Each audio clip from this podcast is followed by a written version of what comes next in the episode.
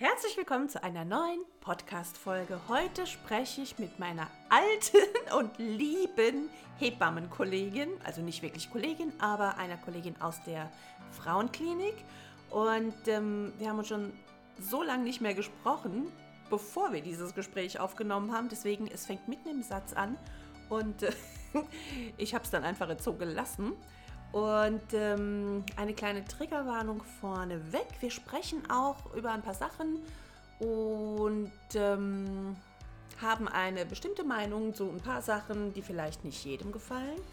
Und bevor dann so der Widerstand in dir hochkommt und du denkst, es geht nicht und es ist nicht umsetzbar, das ist unrealistisch und was halt immer auch alles nicht geht, wenn man Vorschläge bekommt, vielleicht macht es auch Sinn, einfach mal den Widerstand wegzunehmen und zu überlegen, ob es vielleicht von unserer Warte aus doch Sinn macht und wir meinen das ja auch nur immer im besten Sinne für die Frauen. Ne? Also in diesem Sinne viel Spaß und ähm, wir steigen direkt ins Gespräch ein.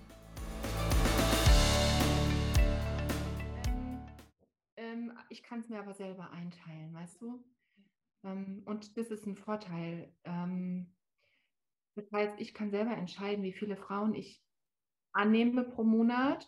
Mhm. Ähm, natürlich muss ich auch wirtschaftlich sein, logisch. Ja, aber gerade jetzt heute bei den Hausbesuchen ähm, komme jetzt gerade von einer Frau, mh, hm, die hat vor vier Wochen das zweite Kind geboren, ja, und dann sagt sie mir so, ist ja nicht so, dass ich immer nach dem Toilettenverhalten frage, sowieso schon von Anfang an. Heute sagt sie mir, ah, den Stuhlgang, Birgit, den kann ich aber gar nicht so richtig halten. Mhm. Und dann ähm, hast du aber auch die Zeit im Nacken, hast aber vorher irgendwie noch das Kind natürlich beurteilt. Also dafür bleibt so wenig Zeit. Mhm. Weißt du? Mhm. Ähm, da bräuchtest du ja viel mehr Zeit. Da brauchst du locker eine halbe Stunde einfach, um da erstmal zu gucken, was da jetzt ist. Ja. Und das ist, und das ist aber eigentlich auch so schade. Ja, finde ich. Ja, und dann sagen sie alle, ich kriege das ja mit auf meinem überall, ja, Instagram, meine E-Mails oder so. Wieso sagt mir das meine Hebamme nicht? Wieso haben die keine Ahnung? Aber es ist ja auch oft überhaupt keine Zeit. Wann sollt ihr denn das alles noch machen, was von euch verlangt wird? Ja, und. Ähm, tatsächlich, ähm, ich finde es mega spannend, ne, was ihr da alles auf Insta und so macht. Ne? Bin ich ja, ich folge euch ja Fan outen. Super. Ähm, und aber manchmal ist es so, bestimmt spielen da manchmal auch pers eigene persönliche Erfahrungen mit, dass dann so gesagt wird, ah ja, die Hebammen gucken da nicht ähm, genug nach. Mhm. Ähm, ja, gibt es bestimmt auch. Es hat ja jeder so sein Steckenpferd auch. Ja. Mhm. Aber genau, wir müssen in 25 Minuten, komme ich in den Haushalt rein, und dann muss ich mich um alles kümmern. Mhm. Oder habe dann ja die Verantwortung für diese beiden Menschen. Ne? So. Ähm, und eigentlich, und dann habe ich mir jetzt, irgendwann habe ich mir mal überlegt, weißt du, eigentlich, Birgit, müsstest du jeder Frau zusätzlich ja noch, äh, weiß ich nicht, Beckenbodentermine anbieten oder ja. so. Ja, also extra Termine brauchen die eigentlich. Ja. Das sind eigentlich extra Termine. Aber wann machen? Ja. Genau. Ja. Und wer, wer zahlt es am Ende? Das können Oder? dann natürlich nur die Frauen bezahlen, die, ja, die das Geld haben. Ja. Ja, ein Stück weit ist es auch Kassenleistung, natürlich, klar. Ja. Hm. Ich finde das immer so schwierig, ehrlich. Weil, ich weiß nicht, es wird alles so auf einen draufgeworfen und man soll alles für die Frauen regeln, aber es geht halt auch nicht. Und wenn, wenn die überhaupt keine Ahnung haben, ja, wenn die das erste Kind kriegen und überhaupt noch keine Erfahrung haben, und klar sind die dann irgendwann vielleicht nach einem halben Jahr total enttäuscht von allem, weil so wenig klappt. Und das ist so, ich finde das so schlimm. Ich finde das so schade. Und ah. ich glaube, viel schwieriger ist es, hm, ja, die sind dann genau enttäuscht, dass die dann nach sechs Monaten noch nicht wieder in Shape sind ja, auch ja. Das, das kommt doch dazu. Und ja. dass auch das Gefühl dann so ist. Und da sehe ich es dann aber auch als meine Aufgabe, ähm, in der Schwangerschaft dann schon, den, sie da schon so hinzuleiten. Dein Körper verändert sich. Ja. Der wird nicht mehr wie vorher, der soll auch nicht mehr wie vorher werden, der verändert sich natürlich ja. Und denen das aber dann eben auch in der Schwangerschaft schon zu sagen, ja, dass das Zeit braucht. Und das ist, glaube ich, in den Köpfen da draußen in der Welt noch nicht, noch nicht angekommen. Es ist noch nicht so real, finde ich. Das, das, das ist oft wie, irgendwie, ich weiß auch nicht, das ist wie so eine Blase, wie so eine Fantasieblase, die dann völlig platzt, weil irgendwie, ich verstehe das gar nicht. Weißt du, dass, dass die Frauen untereinander gar nicht sprechen oder erst, wenn es zu spät ist oder was, was heißt zu spät ist, weißt du, erst wenn oder, oder auch dann, dass sie nicht drüber sprechen. Weil ganz, bei ganz vielen ist es ja so, nee, alles super, ich bin zu meiner Geburt gejoggt, weißt du auch noch, so ungefähr. Ja, nein, nein, total gut, ach, beim dritten Kind super, alles super. Und aber am Ende sind sie doch inkontinent. Oder weißt du, was ich meine? Jetzt übertrieben gesagt. Ja. ja. Ich verstehe das nicht dass das.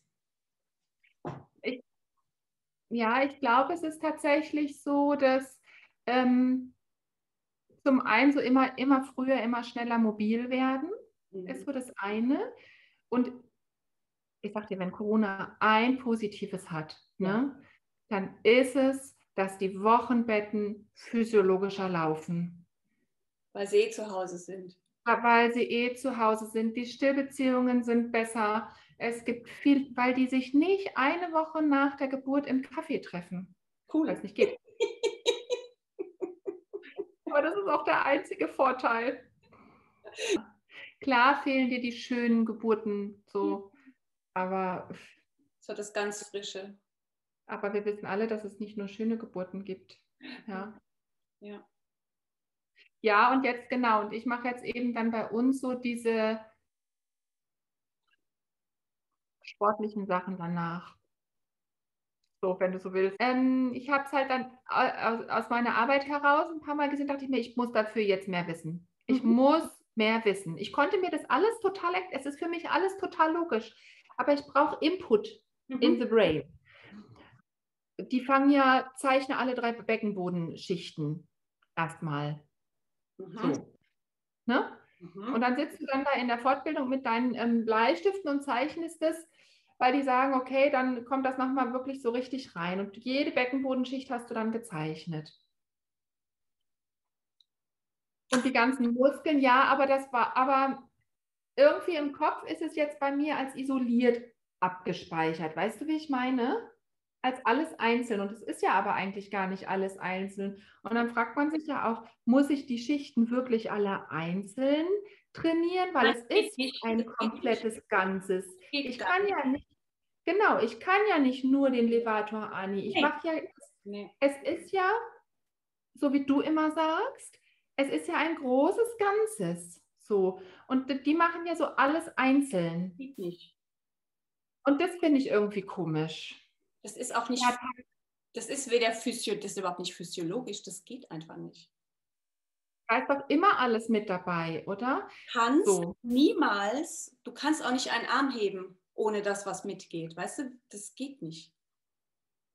Funktioniert halt auch nicht gerade mit, mit Wöchnerinnen oder mit, mit Rückbildungsfrauen. Weil die können es ja nicht mal, die können ja eigentlich, weißt du, nichts.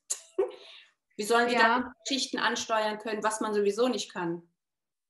Ja, genau. Also mir kommt so ein bisschen alt vor, mhm. irgendwie. So angestaubt, so grau, weißt du? Ja, verstehe ich sehr gut. Ja, sowas dann sich einfach nochmal hier rein wirklich zu verinnerlichen, so sieht es aus. Und dann so, weißt du, mhm. ähm, so wie du ja auch genauso wie diese Beckenmodelle, weißt du? Mhm. Das ist ja in der Natur nicht so. Nee. Ne? nee. Und die, die Bücher halt auch. Ja, also, und das ist dann, glaube ich, wirklich ähm, nochmal besser ja, zu verstehen. So. Mhm. Mhm. Weil ich glaube, dann ist es immer erstmal so ein Aha-Effekt. Weißt du, dann hast du geboren, hast dein, hast dein Kind, ja, wo sowieso die ganze Welt Kopf steht. Mhm. Ähm, und äh, du mit so vielen Sachen beschäftigt bist, weich bist. Und dann, äh, ja gar nicht mehr in den Kopf, also du kannst es gar nicht aufnehmen. Ja, und dann hast du aber trotzdem noch die Gesellschaft da draußen, die dir irgendwie ja dann so ein bisschen vielleicht auch den Druck macht oder du dir selber den Druck machst. Und du kannst es aber gar nicht, du weißt gar nicht, wo oben und unten ist. Und ich glaube, da ist es wichtig, erstmal zu sagen, du musst aber auch nicht sofort mit, es gibt ja auch, ne, du musst nicht sofort mit Übungen anfangen. Weißt du, gib doch einfach dem Körper erstmal Zeit, sich an diese neue Situation zu gewöhnen. Ja, und da ist doch dann ähm, die Ruhe und das Nichtstun. Ich finde immer so, das Wochenbett ist ähm, ähm, der Inbegriff ähm, von Langsamkeit.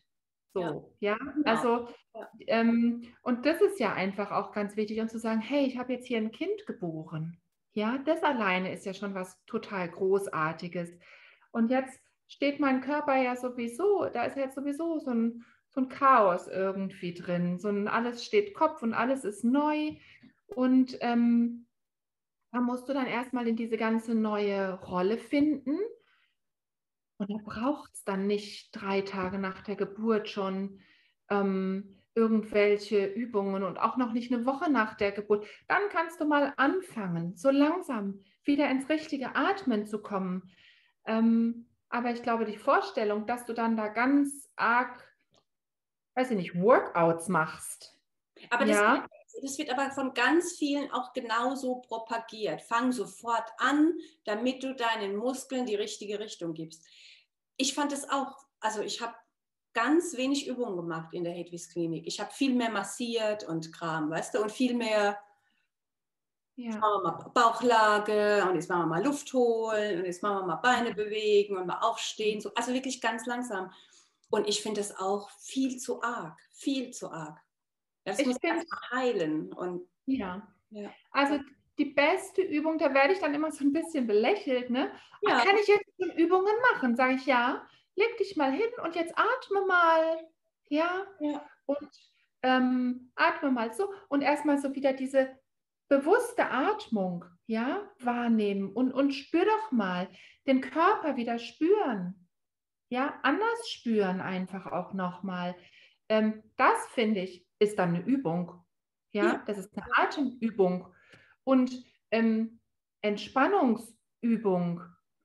Das finde ich wichtig zunächst mal. Ja, ähm, und ich glaube, das ist wichtig, dass man das auch im, im Vorfeld sich darüber schon klar ist, dass man einfach dem Körper Zeit gibt. So. Du sagst es so schön mit dieser Stimme, die so beruhigend ist. das beruhigt mich so. Das ist so schön. So. Ja, also das finde ich wirklich. Und dann, und dann finde ich, ist die beste Übung im Wochenbett, das Alltagsverhalten zu überdenken. Genau. Ja, das heißt, ähm, es nützt mir nichts, wenn ich ähm, am Ende des Tages weiß, oh, die drei Übungen, die habe ich heute schon wieder nicht gemacht. Ja, genau. Das macht ein schlechtes Gewissen und das macht schlechte Laune und ist frustrierend. Aber wenn ich weiß, hey, ich bin heute fünfmal über die Seite aufgestanden. Ja. Ja, toll, super. Dann hast du quasi das fünfmal genau richtig gemacht und fünfmal deinem Körper auch was Gutes getan. Ja.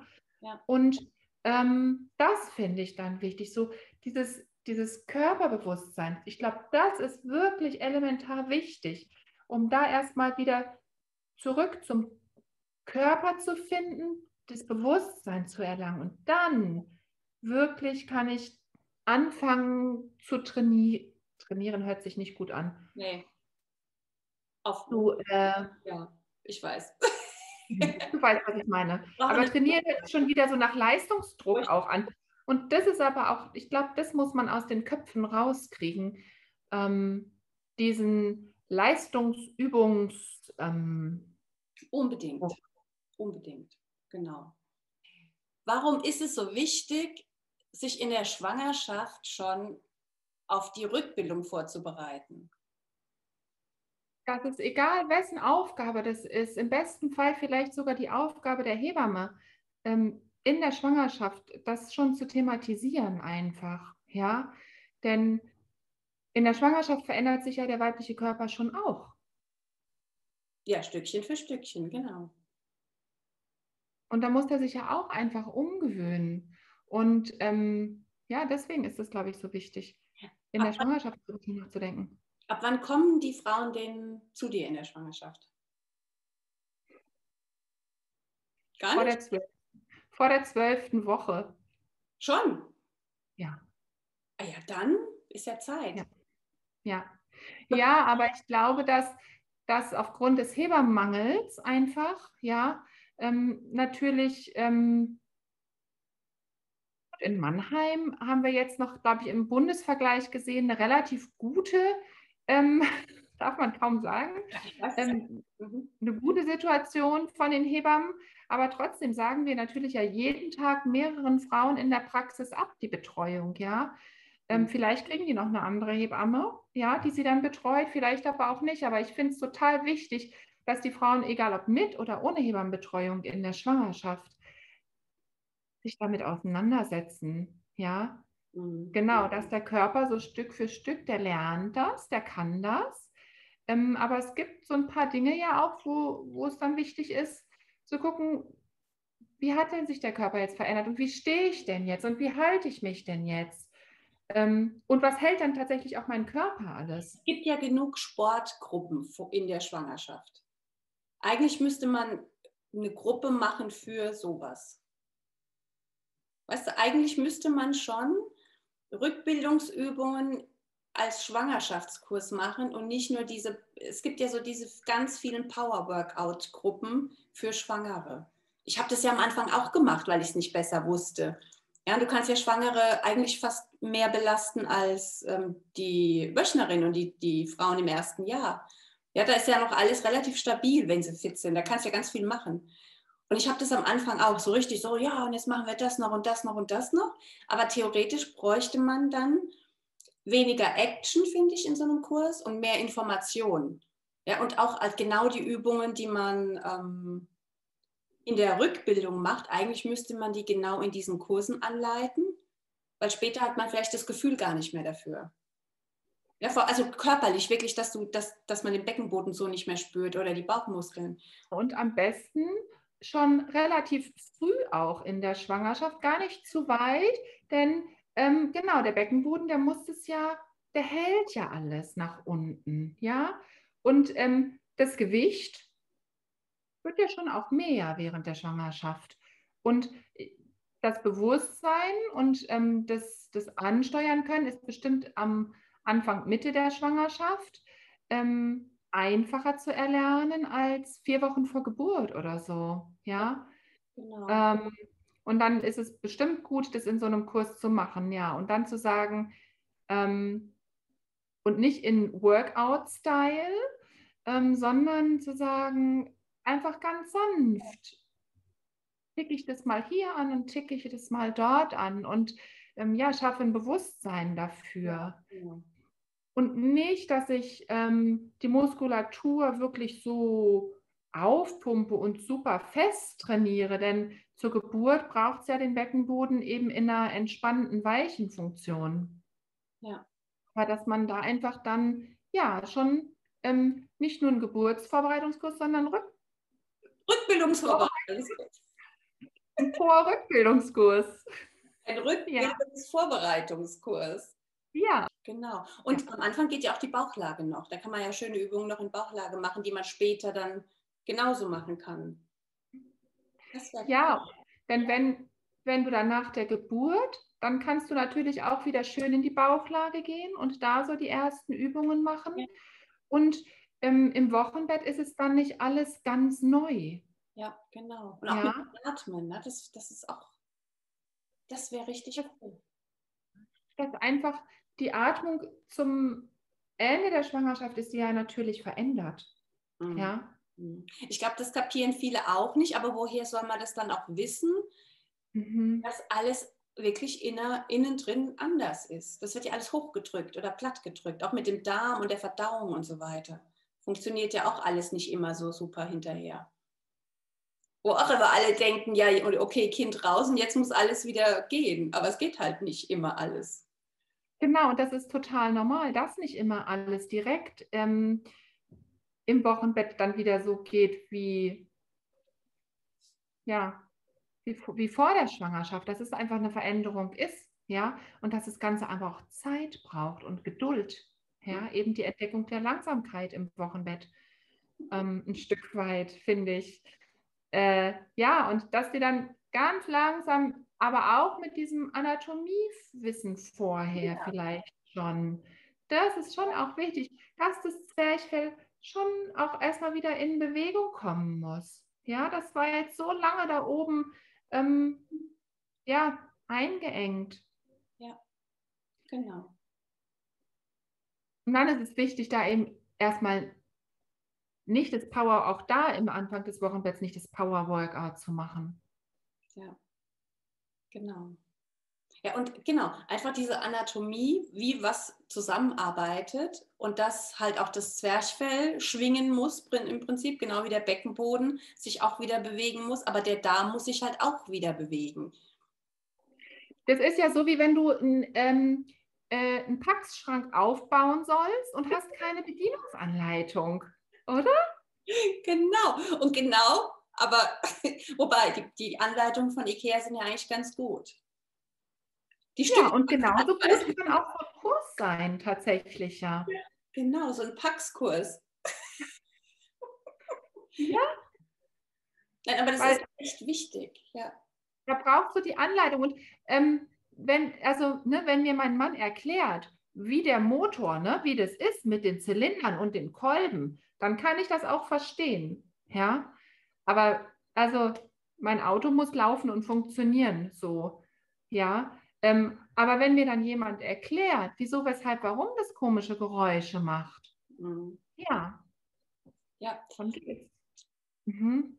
Ja, also ein, ähm, ein Rückbildungsvorbereitungskurs und einfach gucken, dass man nicht ins Workout kommt. Ja dass es nicht der Anspruch ist, ein Workout zu machen, sondern ein bewusstes Erleben. Ich glaube, das ist ganz wichtig. Und das geht so verloren, finde ich, mit, diesem, mit diesen vielen, vielen Angeboten, die es gibt. Dieses Bewusstwerden und um was es eigentlich wirklich geht. Das sagt die Sabine Frieseberg immer so toll. Um was geht's, ja, um was geht's wirklich? Ja, dass du eine Verbindung mit dem Kind herstellst, dass du wieder, ja, also dass dieses Kind halt auch das Wichtigste ist, dass du da irgendwie diese, dieses, ähm, diese Bindung aufbaust und nicht, ich weiß nicht, nicht so weg von dem Ganzen mit dem Kind. Das ist alles so weg vom Kind. Ja, es ist ja auch natürlich wichtig, dass man sich um sich selber kümmert, ist ja klar.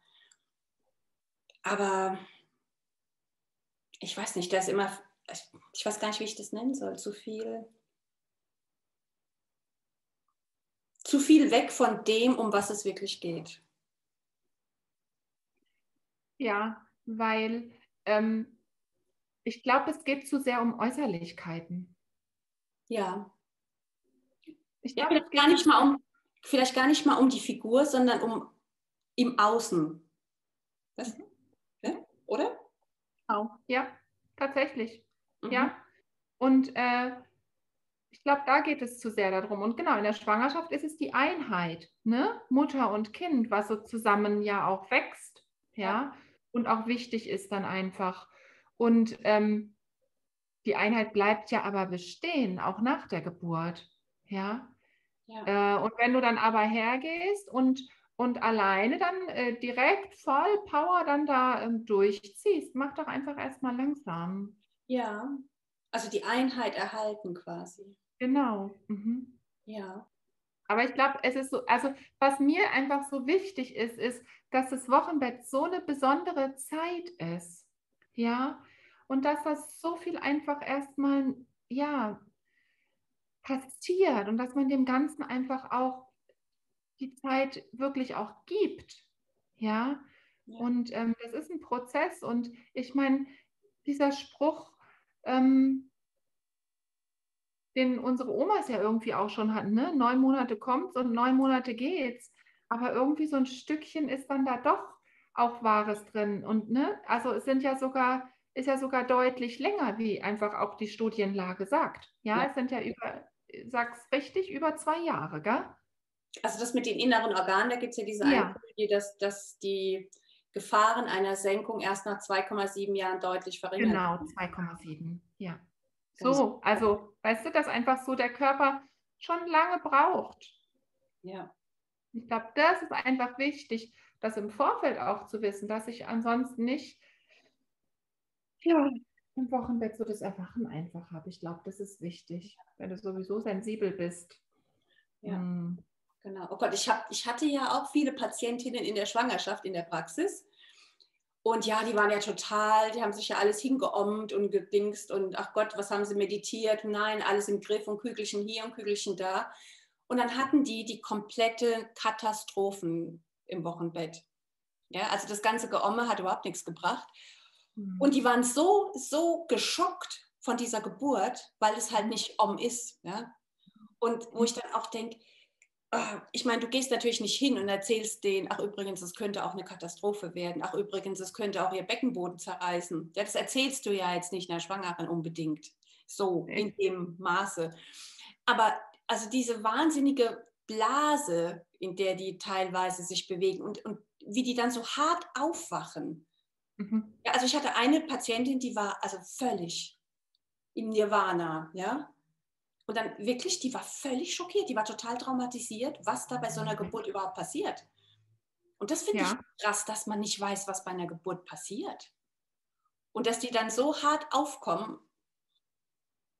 Das ist eine harte Landung tatsächlich. Wenn ich in so einer äh, Blümchenwelt lebe und denke, naja, wird schon, das geht halt auch nicht. Genau. Also, und aber auch da ist es dann ja wichtig, zu, zu, also Aufklärungsarbeit zu leisten. Ne?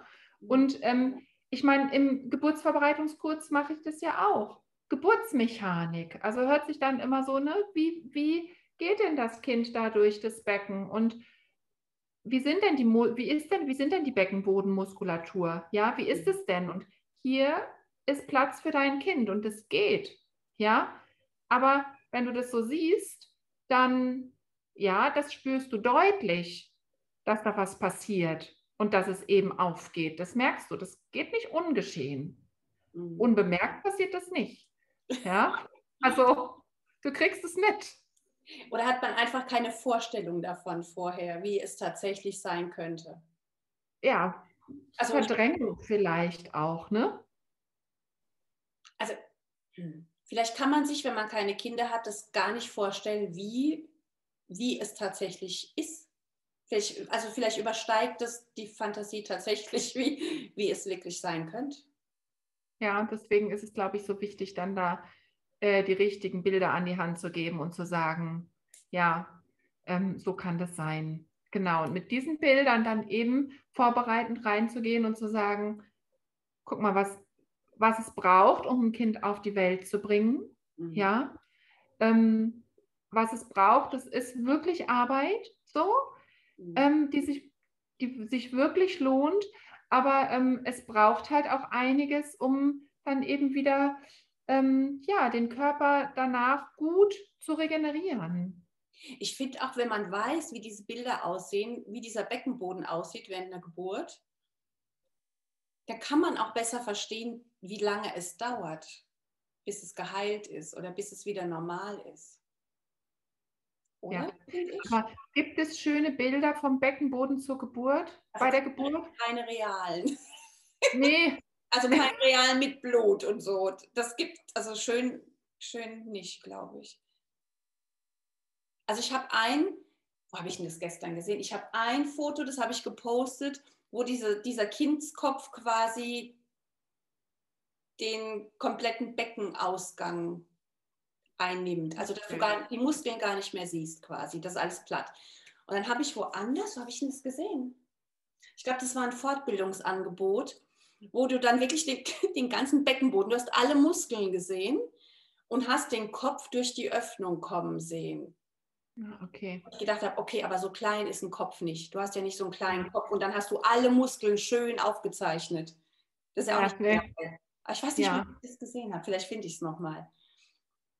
Ja, und also natürlich, genau, dann hast du nämlich, aber vielleicht ist es genau aber auch diese, dieser krasse Unterschied zwischen diesem Beckenmodell, was wir alle, was wir kennen, weißt du, mit den, mit den Muskeln Ja. klein Ja.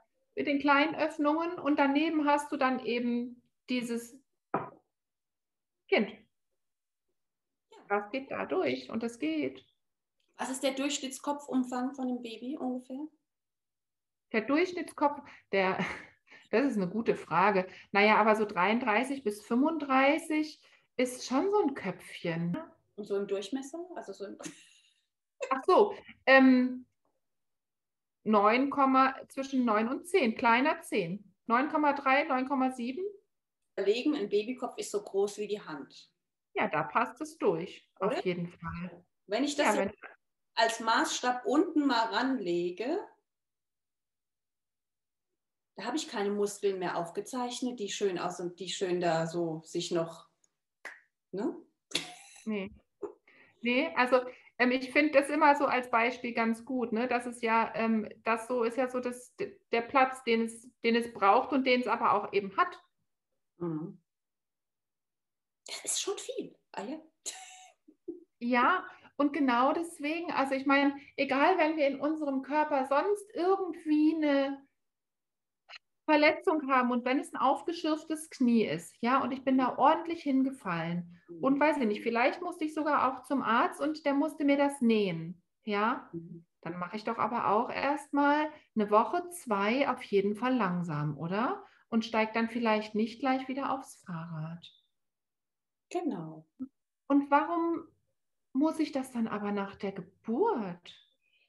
Das verstehe ich auch nicht. Nee, auch es gibt doch, also ich meine, das weiß ja auch jeder Arzt, das lernt man doch überall, Wundheilung, wie lange die Wundheilung dauert. Und wenn, dann, wenn ich dann über irgendwo lese, ja, nach sechs Wochen ist ja alles verheilt, aber es ist doch nicht stabil, stabil, dass du machen kannst, was du willst. Ja, das verstehe Ja. ich nicht. Ja, und ich fände es sogar auch viel besser, dann wird so diese Abschlussuntersuchung gemacht beim, beim Gyn nach sechs Wochen auf diesem gynäkologischen Stuhl. Das ist ja auch nicht wirklich ähm, Real. real. Ja, das ist, hat ja keine Aussagekraft. Ja, in so einer Position. Ich möchte doch wissen, wie geht es mir im Alltag? Wie ist es, wenn ich stehe, wenn ich sitze, wenn ich, ja, wenn ich liege? So, also in den Alltagspositionen. Ich Ja. glaube, das ist sehr wichtig. Also es gibt ja, ich glaube, manche Gynäkologen, die untersuchen schon im Stehen, aber erst, wenn es einen Grund dafür gibt. Ja, ich glaube, so dieses, der Standard sieht es, glaube ich, nicht vor, leider. Es gibt bestimmt ein paar Gynäkologen, die das ganz gut machen, könnte ich mir vorstellen. Ähm, aber das sind leider noch viel zu wenige. Also, ich wenn wüsste jetzt bei uns. Verdacht- ja, wenn es einen Verdacht auf Senkung gibt, dann gucken sie schon eher mal im Stehen, aber auch erst dann, denke ich. Ja. Ja, also ne, wenn du jetzt von der, von der Frau ausgehst, die ein Kind geboren hat, die sonst ganz gesund ist, die keine Probleme hat. Was ich ja auch immer so erschreckend finde, ist, dass, es, dass viele Senkungen erst so nach ein paar Monaten kommen. Was mir dann wieder sagt, die machen zu viel. Ja, wieso, Genau. sollte das, wieso sollte das nach drei Monaten plötzlich runterrutschen? Genau. Ja, wo ich denke, wenn die, wenn die sich besser verhalten hätten und nicht, ja, also nicht immer den Druck von oben drauf, dass sich das gar nicht erst dann absenken würde, weil das ploppt ja nicht runter. Ja, wenn es von innen sich senkt, dass es einfach Zeit braucht, bis es unten ist. Ja. Ja, und ich, also irgendwie ist es auch so ein bisschen ähm, so der, das Spiegelbild der Gesellschaft. Auf den Frauen oder Müttern ist so viel Druck von oben. Ähm, Schönes Wortspiel. und ich glaube, da, ja, also finde ich wirklich, ja. Ähm, das ist so dieses, du musst ganz, du musst ganz schnell wieder fit sein, du musst wieder in Shape sein. Ähm, ähm, du musst eine Woche nach der Geburt wieder ähm, rausgehen und, äh, weiß ich nicht, ja, dich hoffentlich ins Café setzen oder so. Und dann ist vielleicht noch die Familie, die auch irgendwie Druck macht, ja. Komm, wir gehen spazieren. War es nur zehn Minuten und deswegen finde ich das so wichtig, ähm, im Wochenbett für mich als, als Hebamme äh, zu sagen, Druck rausnehmen. Ja. Geh einfach mal in die Umkehrposition. Ja, Mhm. nimm einfach mal den Druck raus. Ähm, du hast jetzt so viel auf deinen Schultern, sowieso Lasten. Ja, ähm, und das tut gut. Und das ist auch eine eine Übung, wenn man so will. Einfach mal in diese Knie-Ellenbogen- oder, oder Beckenhochposition Druck rausnehmen. Das finde ich wichtig. Ja. Langsam machen. Mhm. Genau so. Ich meine, solange sie noch im Kaffee sitzen, ist ja gut. solange sie nichts machen. Ja, aber sie in der Gruppe joggen gehen oder dann halt zum, was weiß ich was, zum Workout gehen. Nein, ja, aber, aber man du kann. musst ja auch ins Kaffee kommen mit der Babyschale, möglicherweise im Auto, die dann da hochheben. Ähm, und das ist ja schon blöd, dann diese schwere Babyschale auf so einen Kinderwagen drauf zu klicken oder ins Auto wieder rein und raus und diese ganzen, ähm, ja, ich, Maxi-Cosi, 11 Kilo. Das ist der Knaller. Also ist, ähm, ich weiß auch nicht, warum es da noch keine andere Erfindung gibt, oder? Ich glaube, da gibt es was Leichtmetallenes noch. Da gibt es irgendwas. Aber ich weiß nicht mehr, wie das heißt. Ich meine, es ist ja ohne Frage total wichtig. Es gibt ja Maxi Cosi, die haben, also das ist aber auch die einzige Firma, die haben so ein Leichtteil entwickelt, aber das ist noch nicht wirklich, ähm, also ich habe es noch nicht gesehen, sagen wir es mal so, ja. Ja. Aber es ist so schwer, einfach zunächst mal das Gewicht deines Kindes, das ist das, das ist das Oberlimit in den ersten Wochen. Und dann kommt noch die, die schwere Autoschale da drauf, Ja. die sich auch so blöd tragen lässt. Ja. Also wichtig, Tragetuch. Tragetuch. Aber die, also ich bin ja kein Fan vom Dauertragen, weil die tragen ja dann bis Ultimo, bis es einfach zu schwer ist, auch wenn sie Probleme haben. Das wird ja immer, die machen ja dann so viel noch mit dem Tragetuch. Weißt du, was ich meine? Die machen ja den gesamten Haushalt mit dem Tragetuch und tragen dann noch schwere Sachen. Dann wird es ja noch schlimmer. Mhm. Ja, also wenn das dann häufig so ist, dann ist das irgendwie halt ja auch blöd, ne? Wenn du dann mit dem Kind im Tuch dann noch den schweren ähm, äh, Wäschekorb dann so hast, ja. Ja. Ähm, Weißt du, dann, haben, dann kann das Kind irgendwann schon sitzen, ein bisschen besser, dann haben sie eine gescheite ähm, Trage und dann tragen sie noch die, die Einkaufstüten und haben vielleicht dann noch einen Rucksack irgendwie, je nachdem. Und ich sehe so viele Frauen, wo ich als denke, da stehe ich an der Ampel und dann laufen sie über die Kurpfalzbrücke, denke ich, wieder so eine. Ja, Baby vorne, Baby vorne und das ist dann nicht mehr ganz leicht, das Baby, Rucksack hinten und zwei Einkaufstüten. Denke ich, ey, das muss doch nicht sein. Und dann laufen die ja auch, weil man ist ja gesund. Dann laufen die von, was weiß ich, zu Hause in die Stadt, um einzukaufen. Dann tragen sie das Zeug noch wieder nach Hause. Weil man ist ja, dritte OG Altbau. da kriege ich einen Anfall. Ja, aber es ist die Frage, was die Alternative wäre. Also es gibt bestimmt Kinder, die haben dann ein großes Nähebedürfnis und die brauchen das wirklich. Das kann ich mir schon vorstellen, auf jeden Fall. Natürlich, nur halt dann in der Situation noch den ganzen anderen Kram zu machen, das ist halt so schwierig körperlich. Also ich finde das halt ein bisschen gefährlich. Gut, aber wenn, sind wir wieder beim Thema, wenn Sie im Wochenbett sich schön ausgeruht haben und gut, eine gute Basis haben, so, und da gut ähm, das geübt haben oder ja, Arbeit hört sich auch wieder so nach Druck an, dann, ähm, dann ist es gut. Aber es ist eine Belastung für den Körper, weil bestimmt stillen oder hoffentlich stillen die Frauen noch so, ja, und er ist einfach anders. Mhm. Ja, und dann so dieses, dieses ständige ohne Pause, ne? Das ist das, was Ja. halt irgendwie, Aber es ist halt oft nicht anders zu organisieren. Du musst ja irgendwie was machen. Es kann sich ja nicht jeder eine Putzfrau leisten oder eine Haushaltshilfe. Weißt du, nur, nur weil man ein Kind bekommen hat. Ja, aber ähm, da zeigt sich mal wieder, ähm, Optimierung des Alltagsverhaltens ist eigentlich das Schlüsselwort. Mhm. Ja, ähm, da zu gucken, ähm, wie räume ich denn die Geschirrspülmaschine aus und ein? Wie räume ich denn die Waschmaschine aus und ein? Wie hebe ich das denn hoch? Wie stelle ich das denn ab? Ja. Ähm, und da zu gucken, wie stehe ich denn?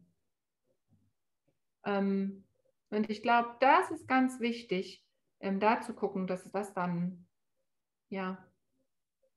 Genau. Und das müsste man vorher alles schon wissen und üben, weil danach hast du keine Nerv mehr, das dann Genau. alles in den Kopf reinzukriegen. Genau, es muss vorher schon, es muss, das brauchst ja auch, ne, bis du den richtigen Schalter im Kopf gefunden hast, diese, ähm, diesen Ablauf dann ja, zu optimieren, braucht es ja auch eine gewisse Zeit. Und wenn du das in der Schwangerschaft schon machst, dann ist es natürlich super. Und vielleicht es dann auch in der Frühschwangerschaft schon machst, wo ähm, der Bauch noch nicht so ganz groß ist, wo du noch gut in die Bewegung kommen kannst, ja, dass du es dann schon trainiert hast, dann hast du den Schalter gefunden, den hast du dann umgelegt ähm, und dann mit der Schwangerschaft, mit der, mit der Veränderung, mit dem Bauch, dann mit der größeren Belastung. Und in der Schwangerschaft ganz am Anfang, eigentlich müsste man es ganz am Anfang machen, weil da passen ja. wir noch auf. Da denkst du, ja. oh, nicht, dass was passiert. Jetzt muss ich aufpassen, ich darf nicht so schwer heben. Und genau so müsste man das direkt im Wochenbett sagen. So, und das merkst du dir, dieses Gefühl, dass du das wirklich, du musst aufpassen, dass nichts passiert. Das merkst du dir für später, dass du vorsichtig bist auch weil die in der, Schwanger, ähm, in der Frühschwangerschaft sind, ist natürlich die, die Angst, dass was passiert, noch viel größer. Mhm. Da bist du vorsichtig, bist ganz sensibel, hörst ganz gut rein, hast ein ganz anderes Bewusstsein, als wenn der so sehr be belastet ist oder ja, so schwer trägt einfach dein Körper dann schon. Mhm. Und dann kannst du den Körper umprogrammieren, wenn man so möchte, ja, umschalten. Ich glaube, das ist die, das ist irgendwie eigentlich auch so meine Hauptaufgabe als Hebamme, ja, bestärken und sagen, das ist alles total normal. Ja, das darf so sein. Mhm. Dann kommt aber die Frage, wenn ich jetzt Mutter wäre, aber wie lang darf das so sein? Ja, und auch das ist zum Glück individuell. Wie langweilig wäre denn unser Job? Wenn wir immer sagen könnten, an, zehn, an Tag 10 passiert das, nach zwei Wochen passiert das, nach drei Wochen passiert das, ist, ist ja auch total individuell.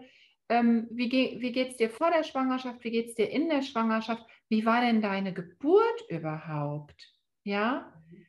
Ähm, und wie geht es dir eben dann jetzt? So. Und dann ist es natürlich so, dass es bei manchen Frauen, die fühlen sich eher fitter, stabiler als andere und das darf auch so sein, ja.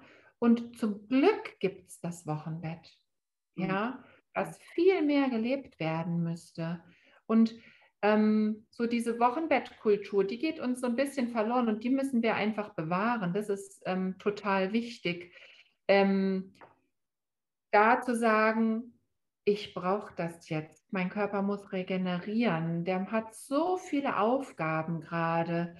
Ähm, in, und in anderen Kulturen, da ist es ja tatsächlich so, dass die, die, die junge Mutter dann ähm, ja wirklich auch umsorgt wird und dann da liegt auf ihrem oder auf ihrem Thron ist. Ja. ja. Ähm, die Schwiegermutter angereist kommt für zwei Monate. Ja. ganz oft so, ja. Ja, das ist ganz oft so. Und dass die Mutter oder Schwiegermutter nicht nur vorbeikommt, um zu gucken und das Kind mal auf den Arm zu nehmen, ja. sondern die Wohnung putzt, die Wäsche macht, ja. das Geschirr. Also dieses Umsorgen, ich glaube, das ist ganz wichtig. Mhm. Ähm, dass, dass wir lernen, ähm, uns umsorgen zu lassen und es uns gut gehen zu lassen. Mhm und auch mal Sachen abgeben, das ist ja auch nochmal so ähm, wichtig zu sagen, ja, das darf jetzt so sein.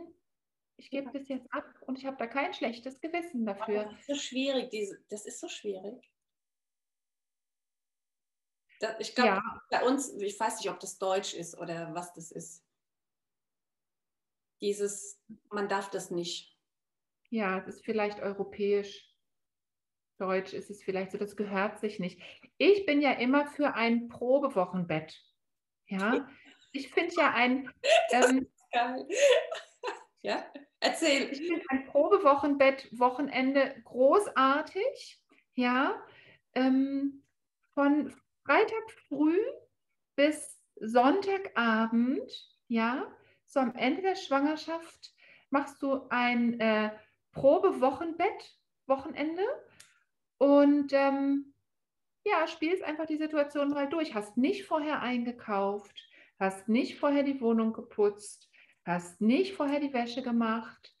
Ähm, und liegst da und liest ein schönes Buch und lässt dich umsorgen und lässt es dir gut gehen. Und ich glaube, das ist für alle Beteiligten dann gut, diese neue Rolle mal kennenzulernen. Ähm, für den Vater natürlich, der dann eben der, der Versorger die Aufgaben übernimmt, ja, und aber auch für die Frau, die lernt abzugeben. Das können wir ja auch oft nicht so gut. Ja. Ähm, und viele ertragen es auch nicht, wenn die Wäsche rumliegt oder wenn da noch was ist. Und das, genau, ist schon manchmal selber gemacht. Mhm. Ja, es ist doch egal, wie rum die Wohnung gesaugt wird. Ob ja. von rechts rum oder von links rum, ist es wurscht. Hauptsache, es wird gemacht. Ja. Oder ähm, halt auch mal nicht. Also ich meine, man kann auch mal nicht saugen, weißt du? Ja, genau, richtig. Man kann es auch mal liegen lassen. Ja, genau. Man muss das nicht zusammenlegen. Meine Kernkompetenz bei den Wochenbettbesuchen auch, ja. Ähm, bitte keine aufgeräumten Wohnungen, ja. Mhm. Ähm, da kann ich hervorragend drüber hinweggucken. Ja, ich konzentriere mich auf das, was wichtig ist, einfach auf die Mutter und das Kind und die Familie und nicht Äußerlichkeiten. Genau, wieder im Außen irgendwie, genau. Ach super. Das ist cool. Probewochenbett, das ist super. Ja, ich finde es ganz wichtig, das da einfach mal zu testen. Ja, so ein mhm. bisschen die, die, die neue Rolle ausprobieren. Mhm. Voll gut, das ist total gut. Sehr schön. Selbst, Stichwort Selbstfürsorge, total wichtig. Ja. ja. Denn nur wenn ich die, meine eigenen Akkus ja auch aufgeladen habe, kann ich ja auch was weitergeben. Ja. Ähm, und ich glaube, das ist ganz wichtig, dass ähm, die, wir Mütter dann einfach auch oder wir Frauen nach uns schauen müssen, ja, ähm, gerade in so einer besonderen Zeit. Und dass du dann sagst, ja, das, das geht auch ohne mich. Und du bist ja nicht eine Rabenmutter deswegen. Und nein, ganz im Gegenteil. Das wahnsinnige Schuldgefühl, das immer alle haben. Ja, ganz schlimm. Du musst ja nicht 180 Prozent liefern. Du kannst auch mal nur 80 Prozent liefern. Und es ist immer noch gut genug. Genau, es ist immer noch, und ich glaube sogar auch, dass es gibt ja auch immer so Momente, ja, dass man gerade so am Anfang denkt, so, ich weiß jetzt nicht mehr weiter und jetzt reicht es aber mal. Dass man einfach auch solche Gedanken dem, dem Kind gegenüber hat, egal wie alt das ist, ich sag's dir. Ja. ähm, ich glaube, solche Momente braucht es auch ähm, um dann danach wieder voller Liebe einfach auch zu sein und wieder alles zu geben, ja, um dann einfach auch im Nachgang wieder zu wissen, ja, so, so ist unsere Bindung, so ist unsere Beziehung und das ist ganz wichtig, ja. Ja, man kann ja nicht immer alles toll finden. Das ist doch total normal. Also irgendwie, ähm, ich nenne das ja immer Pampers-Werbung, ne? Also du stehst halt nachts um drei nicht fröhlich gut gestylt, gut gelaunt, am Wickeltisch, ja, und freust dich, dass du die Windel deines Kindes wechseln darfst. Super. Das, nicht, das, ist, das ist Pampers-Werbung Realität. Entschuldigung, aber das, das ist es nicht. Und ich glaube, das ist ganz wichtig zu wissen, ja, dass es durchaus mal so sein darf, dass du denkst, oh, habe ich jetzt aber keine Lust drauf. So, ja. Ähm, und das ist nicht verwerflich, sondern das ist gesund und gut. Sehr gut, das stimmt. Ja. Eben, so fängt es ja schon an. Ja? So fängt es schon an, ja. Rosa-rot. Ja. Ja, und ich glaube, das ist wichtig, da die Realität ähm, zu schaffen oder die, die Aufklärung zu schaffen. Mhm. Genau. Ja, und dass Sachen chaotisch sein dürfen ja. und unorganisiert und ja. Äh, ja, und ja. wer definiert denn einfach auch, ähm, wenn wir jetzt beim Wochenbett bleiben zum Beispiel, ne, oder so in dieser ersten Zeit, wer definiert denn Ordnung? Wie hat es denn zu sein? Ja, ähm, du bist ja in so einer Findungsphase einfach. Ja, und musst erst mal gucken, wie läuft das denn? Mhm. Und ähm, ich glaube, da ist es einfach ganz wichtig zu sagen, nee, also wir, ja, das, das braucht einfach und es ist, ähm, es ist ja was total Neues. Mhm.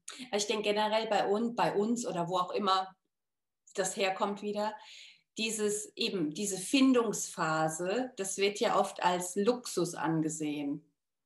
Ja, das darf man ja auch nicht. Das ist ja, ich glaube, das ist wirklich so richtig eingebrannt. Sich mit sich selber zu beschäftigen, beschäftigen ist egoistisch. Und ähm, man darf das nicht, weil immer alle anderen viel, viel wichtiger sind als man selber. Und auch wenn die Frauen jung sind, ich glaube trotzdem, dass sie das haben. Also nicht nur die Älteren. Ja, ohne Frage. Also ähm, genau, das gehört sich doch nicht so. Ne? Wenn Besuch kommt, was, wenn jemand klingelt und es sieht aus wie die Sau?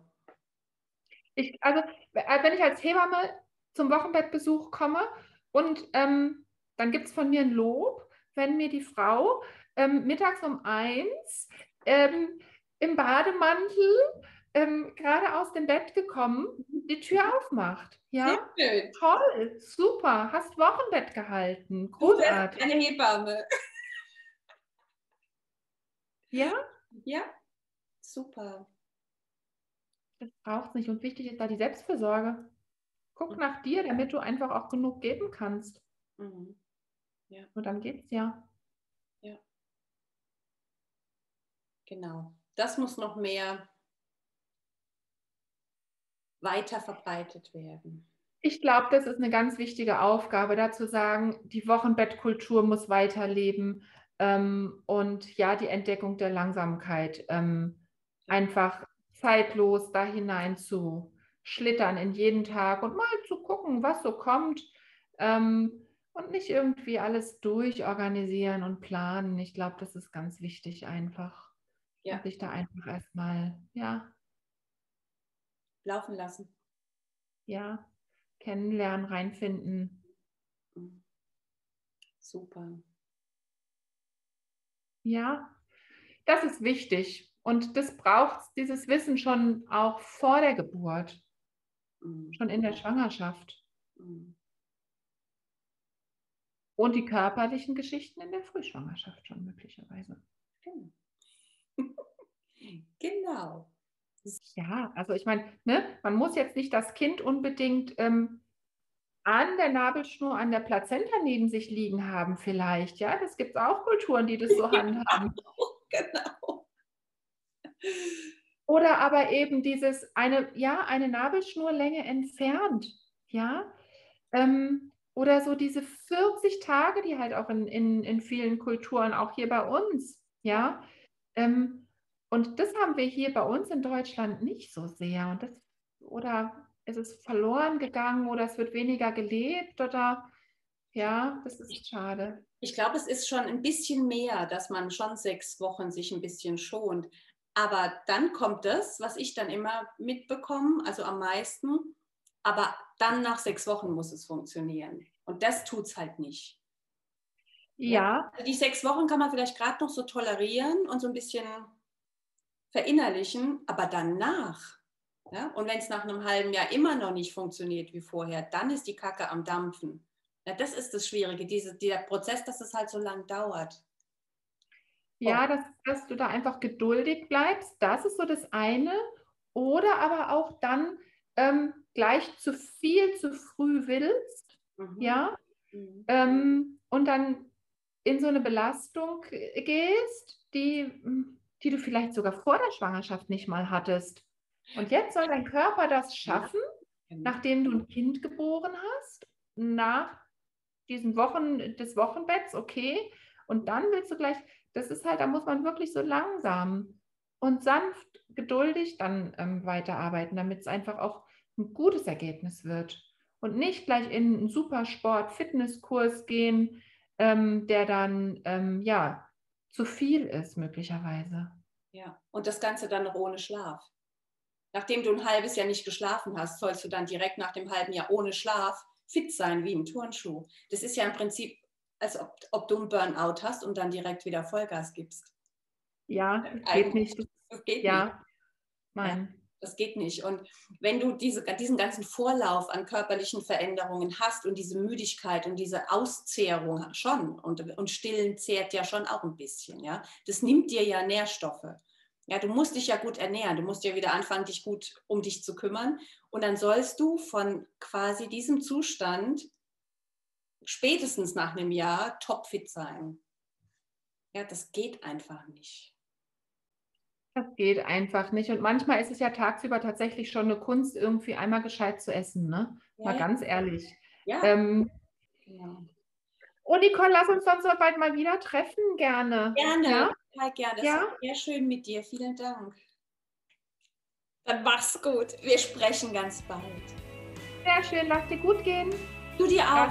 schön. Ja, war schön. Tschüss. Tschüss. Und wenn dir diese Folge gefallen hat, dann hinterlass mir doch eine Handvoll Sternchen bei Spotify oder bei iTunes. Und dann würde ich mich wahnsinnig freuen. Und wir sehen uns beim nächsten Mal. Tschüss.